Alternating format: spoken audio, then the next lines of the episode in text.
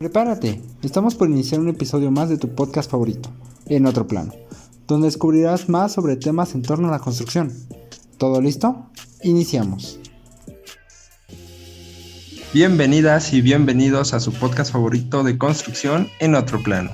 El día de hoy les traemos un episodio especial sobre la sustentabilidad, por lo que mis compañeros y compañeras del equipo de locución no me acompañan. El día de hoy les atiende Ángel y antes de iniciar quiero recordarles que pueden encontrarnos en Facebook e Instagram como arroba en otro plano guion bajo.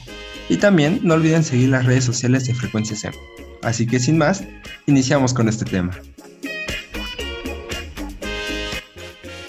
Para esta primera parte del programa, justamente quiero iniciar con la definición de la sustentabilidad y después hablar de la importancia. Pero antes me gustaría empezar a mencionar justamente que en realidad la definición de sustentabilidad ha sufrido a lo largo de los años bastantes modificaciones, hasta que llegó al momento que está actualmente, que es el concepto más moderno que se tiene, y ya va relacionado con los sistemas socioecológicos, y esto se divide en tres dimensiones, eh, que va justamente de la económica, la social y la ambiental. Para justamente fines del programa nos vamos a basar más en ambiental, que es lo que nos ha tenido justamente relacionado a la construcción. Recordemos que cuando estamos construyendo, pues muchas veces tenemos que utilizar muchas cosas que pueden ser desechables y esto ya no genera un impacto sustentable y en realidad es el impacto ambiental que construir un edificio, construir una carretera, construir un puente nos está generando. Y justamente me gustaría dar tres definiciones que uno es de la ONU, una es de la RAE y otra es de una página que... Y bueno, la primera justamente dice que es la satisfacción de las necesidades de generaciones presentes sin comprometer la capacidad de las generaciones futuras para satisfacer sus necesidades propias. Esa definición es justamente la que nos da la ONU y que creo que en general es la más aceptada por la comunidad de la construcción, ya que justamente nos estamos hablando de poder, pues eh, hablando de la construcción, poder justamente hacer nuestros edificios sin tener que desperdiciar mayor material, es decir, eh, lo que nos genera un impacto positivo de manera económica y en cuanto a materiales, ya que por ejemplo recordemos las certificaciones LEED, por ejemplo, que nos están dando un límite de distancia del radio del edificio de los materiales que podemos tener. Es decir, eh, aunque nuestro edificio queramos ponerle un acabado de una madera que no está, digamos, en el país, en este caso México, pues deberíamos de buscar eh, alguna materia, alguna madera o material que sustituya esa, ya que por ejemplo si la tenemos, no sé, de centro de Europa o de Rusia o alguno, pues ya estamos generando un impacto ambiental desde el traslado que pues lleva lo que podríamos decir como eh, emisión de carbono, ya que puede venir en avión, por ejemplo,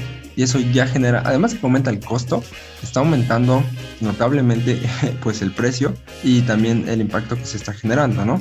Y esta eh, definición yo creo que justamente es la que viene muy marcada cuando, estamos viendo los ODS, que también digo, hablaremos un poquito más adelante de ellos. Y bueno, ahora vamos con la definición que es según la RAE, y en esta eh, se dice que se puede mantener durante largo tiempo sin agotar los recursos a causar grave daño al medio ambiente, de desarrollo de economía sustentable. ¿Qué nos está diciendo justamente la RAE? Es algo bastante similar a lo que nos está diciendo la ONU, pero no sé ustedes, queridos audiencia, pero yo siento que la ONU justamente nos está dando una definición más concreta.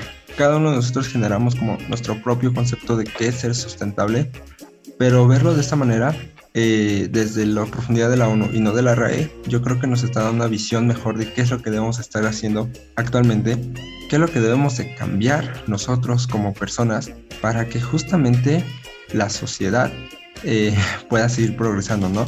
Justamente eh, uno de los ODS nos está diciendo que queremos cambiar nuestros estilos de vida porque si para el 2050 la población aumenta muchísimo, no vamos a poder obtener la calidad de vida de ahora, las condiciones que tenemos. Necesitaríamos lo equivalente a tres planetas para que podamos mantener una calidad de vida como la tenemos actualmente, ¿no? Recordemos que ahorita ya estamos empezando con problemas de escasez como el agua, por ejemplo, que es un recurso muy vital y que algunas comunidades, incluso en nuestro país, especialmente en el norte, no lo tienen, ¿no?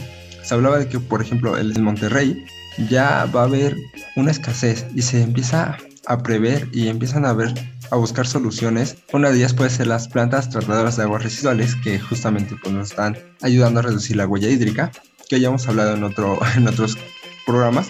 Y justamente, si es la primera vez que nos estás escuchando, déjame decirte que la huella hídrica es toda esa agua que no vemos, o sea, que se está consumiendo y no vemos de manera directa. Por ejemplo, cuando estamos regando las plantas, cuando estamos regando las áreas verdes, pues si está consumiendo agua potable, justamente estamos generando un conflicto, ¿no? Porque, ¿qué está pasando en este momento? Estamos haciendo que el agua que se puede tomar la estamos usando para las plantas cuando podemos reutilizar un agua que ya usamos, no sé, en la casa y eso nos va a ayudar muchísimo a poder eh, pues, reducir el impacto. Y al igual esta agua, este impacto o huella hídrica, como les comentaba, pues se ven otras cosas, ¿no? Como cuando hacemos la ropa, cuando hacemos, no sé, los tenis, cuando hacemos cualquier detalle, porque justamente hacer las cosas actualmente nos lleva muchísima agua, ¿no? O sea, justamente decíamos como que la industria de la ropa, la mezclilla y así nos lleva a hacerla mucha agua y mucho desperdicio. Y poderla tratar es algo importante y justamente va de la mano con la sustentabilidad. ¿Por qué?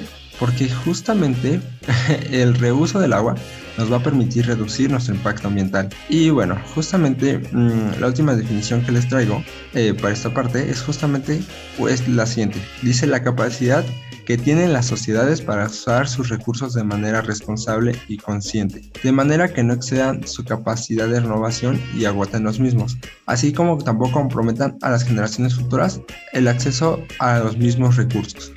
No sé ustedes, pero también me parece una definición bastante interesante. Creo que complementa ambas, o sea, la de la RAE y la de la ONU, y tomamos justamente la de la RAE porque eh, para las personas que hablamos español, justamente creo que la Real Academia Española, nos está dando también mucho, de, mucho cuando estamos aprendiendo, ¿no? Yo recordaba en primaria, por ejemplo, cómo nos obligaban a llevar nuestro diccionario y buscar las palabras.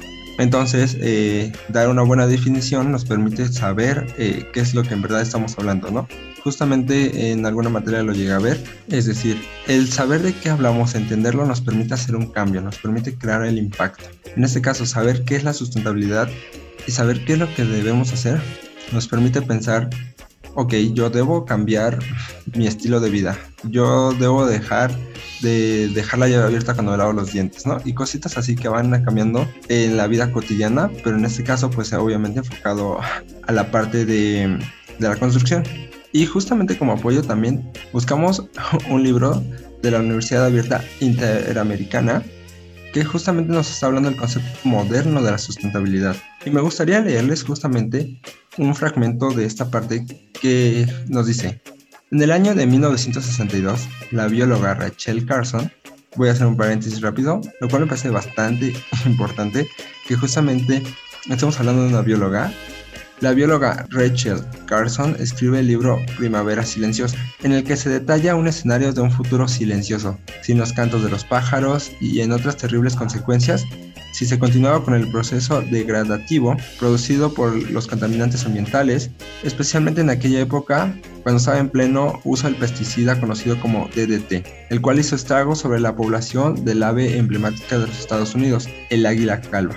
Creo que justamente que ya nos esté diciendo, alguien esté prediciendo lo que puede pasar en un futuro, es lo que nos hace decir, ok, esto ya no se va a hacer, ya no, ya no, o sea, justamente es lo en la construcción lo hemos visto cuando se usaban mm, los ductos de cemento pesto, que justamente eh, nos dimos cuenta después de que causaban cáncer, ¿no? Yo digo, wow, o sea, pensar en la parte sustentable no es decir hoy, es decir, qué va a pasar mañana. Y eso es lo más interesante de igual de este fragmento. Y bueno, siguiendo, ya nos dice que muchas personas al leer este libro se unieron y alzaron la voz para comenzar a formar sociedades dependientes de los derechos de un uso ambiental sano y limpio. Así nace el movimiento ambientalista moderno de los años 60. Este movimiento tuvo éxito tan rotundo que el Congreso de los Estados Unidos establece en 1970 o sea, básicamente ocho años después, la primera agencia gubernamental dedicada exclusivamente al cuidado del medio ambiente, la EPA.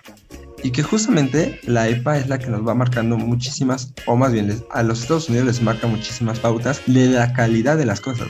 Apenas eh, hace unas semanas investigaba su impacto que tiene en el agua, porque justamente estuve eh, enfocado en mis materias en lo que era el uso de las plantas tratadoras de aguas residuales y lejos de la normativa como internacional nos basamos un poco a veces en la americana que justamente la EPA nos está diciendo qué es la calidad, cuánto es los contaminantes y justamente al ser un país pues, de primer mundo nos está permitiendo decir, ok, esto es lo que tú debes hacer diferente y eso creo que es lo más, más importante para que eh, otros países, especialmente nosotros y muchos países, vamos replicando lo que va a estar haciendo Estados Unidos desde su modelo económico, desde su estilo de vida, desde sus construcciones, desde todo.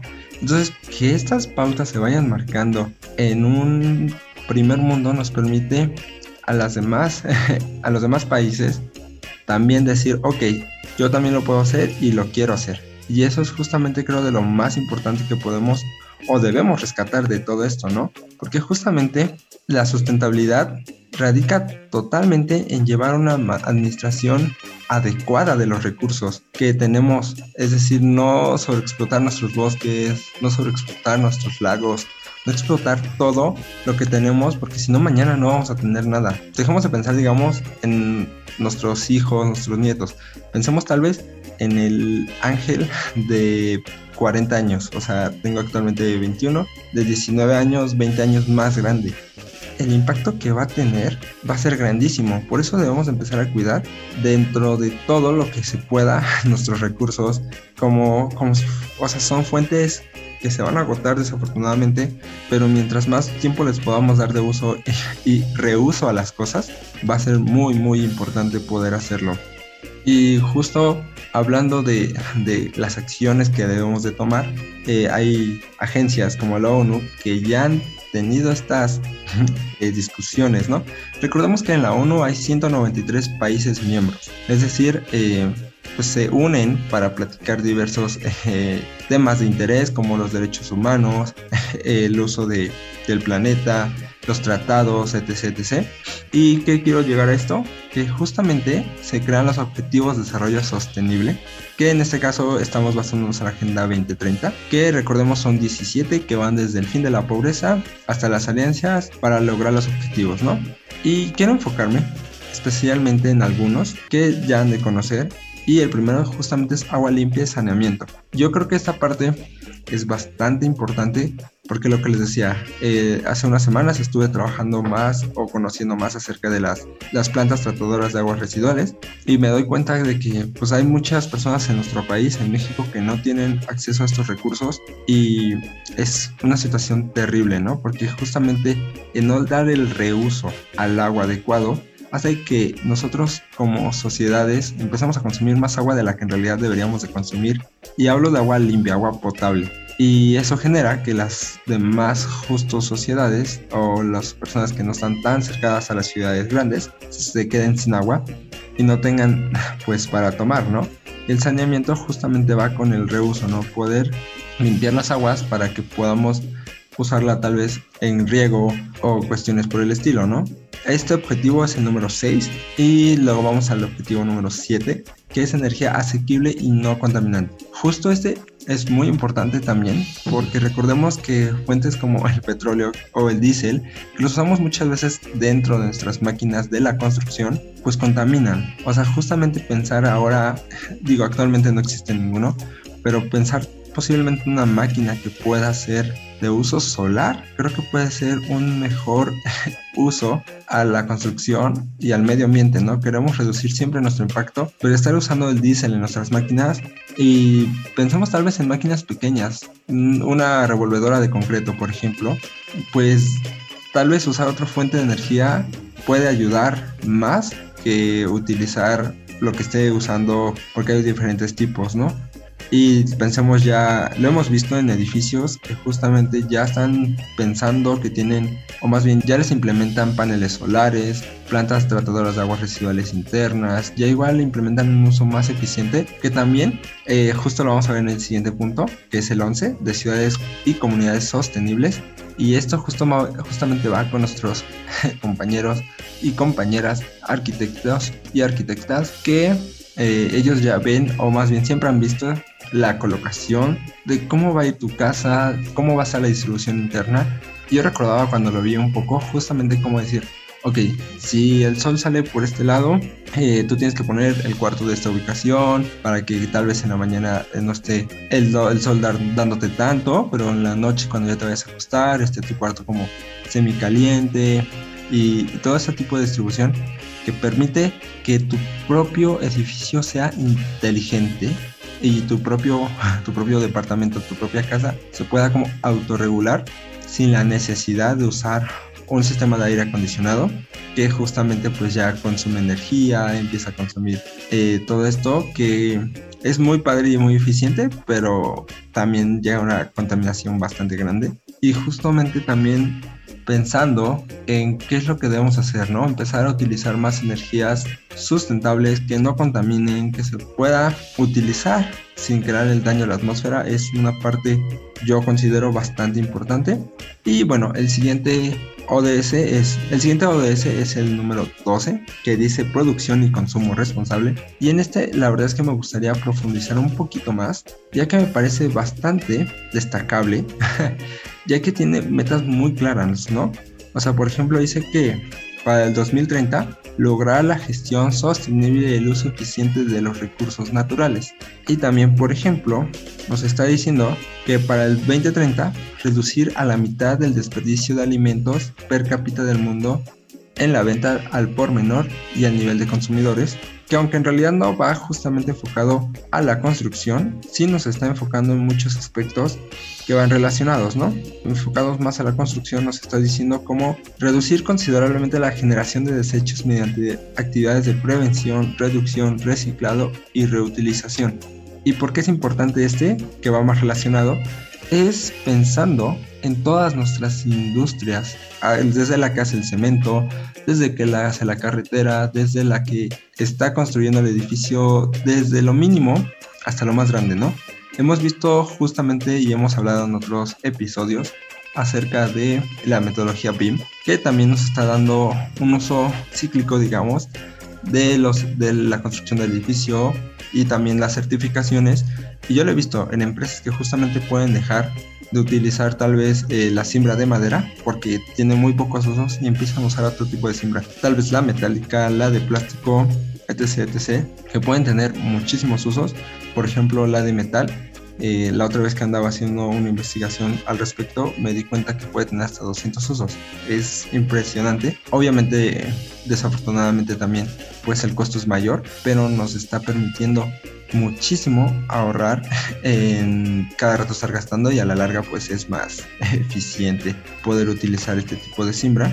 Y justo también me gustaría rescatar que el objetivo 12 pues ya nos está hablando de ser responsables como sociedad y eso sin duda va a crear un cambio muchísimo para eh, todos nosotros eh, pensando ahorita en México. Y va relacionados con los siguientes no, los siguientes dos que es el 13 acción por el clima, y el 15 de vida de ecosistemas terrestres. Y estos dos en realidad también van muy de la mano porque hablamos de la acción por el clima y estamos diciendo eh, pues dejar de contaminar, lo que les decía desde el concreto.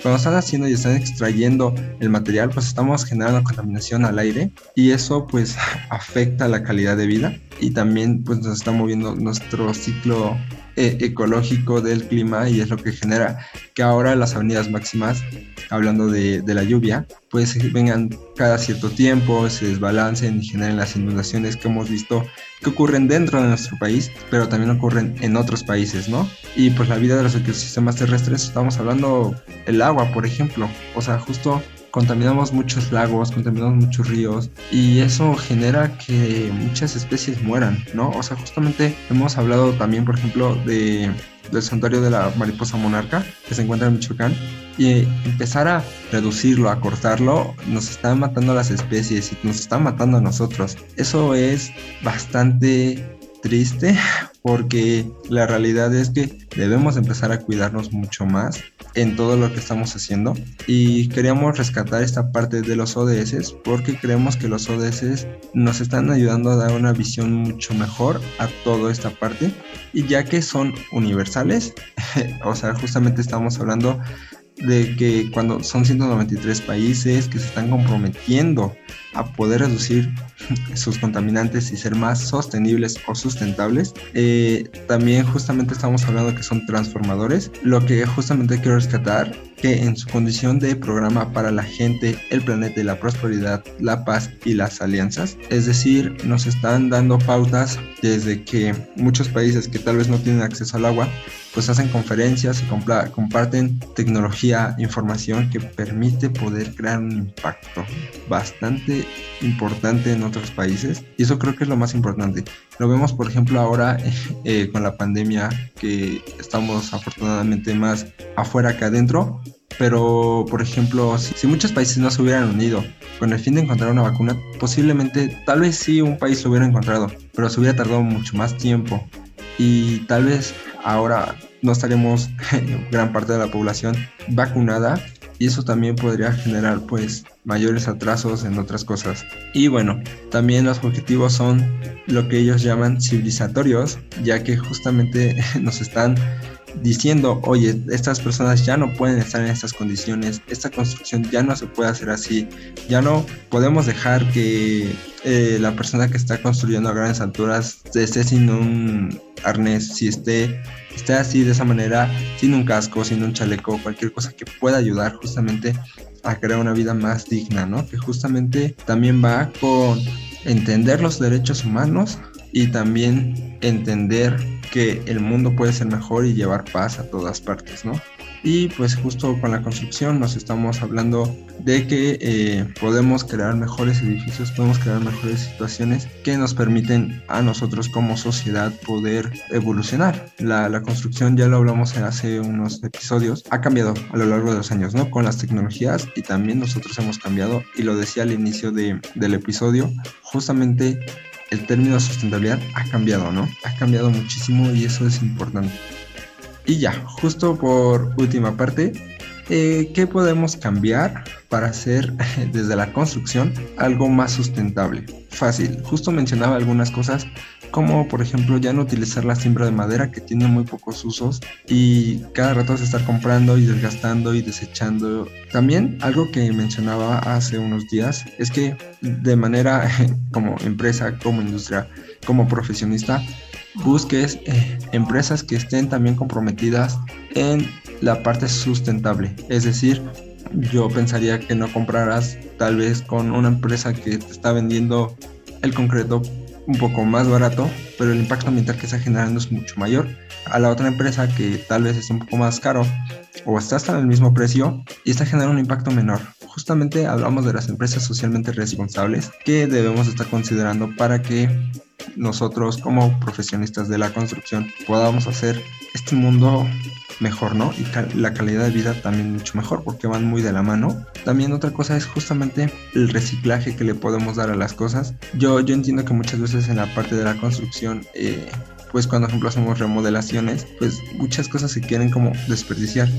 Pero el darle un reuso a las cosas va a ser una parte importante porque no podemos estar desechando tal vez, no sé, la madera de un local que ya no se quiso, nada más porque ya no les gusta el rojo, por ejemplo, y ahora lo quieren más café. Entonces, tirarlo hacia la basura es un desperdicio.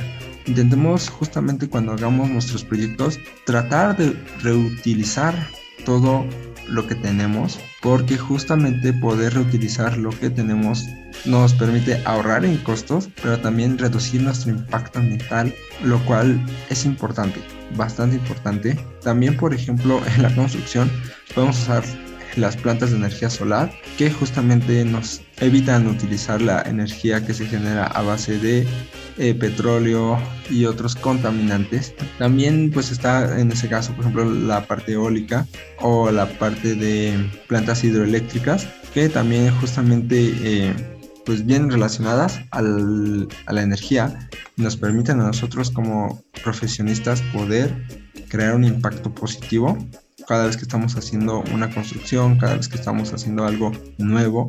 Y sin duda estas acciones que podemos ir cambiando poco a poco van a ayudar a que el mundo mejore, a que nosotros como profesionistas hagamos un cambio. Y pues eso es todo por el programa del día de hoy. No se pierdan más de episodios de En otro plano. Muchas gracias por escucharme. Este fue un programa especial. Recuerden que si tienen alguna duda, comentario o algún tema que les gustaría tratar en el programa, pueden escribir en nuestras redes sociales. Nos encuentran en Facebook e Instagram como arroba en otro plano guion bajo. Y nos vemos hasta la próxima. Muchas gracias. Esto fue En otro plano. Escúchalo en exclusiva por Frecuencia SEM y plataformas digitales. No te pierdas nuestros próximos episodios y recuerda que puedes seguirnos en nuestras redes sociales. Nos encuentras en Facebook e Instagram como arroba en otro plano guion.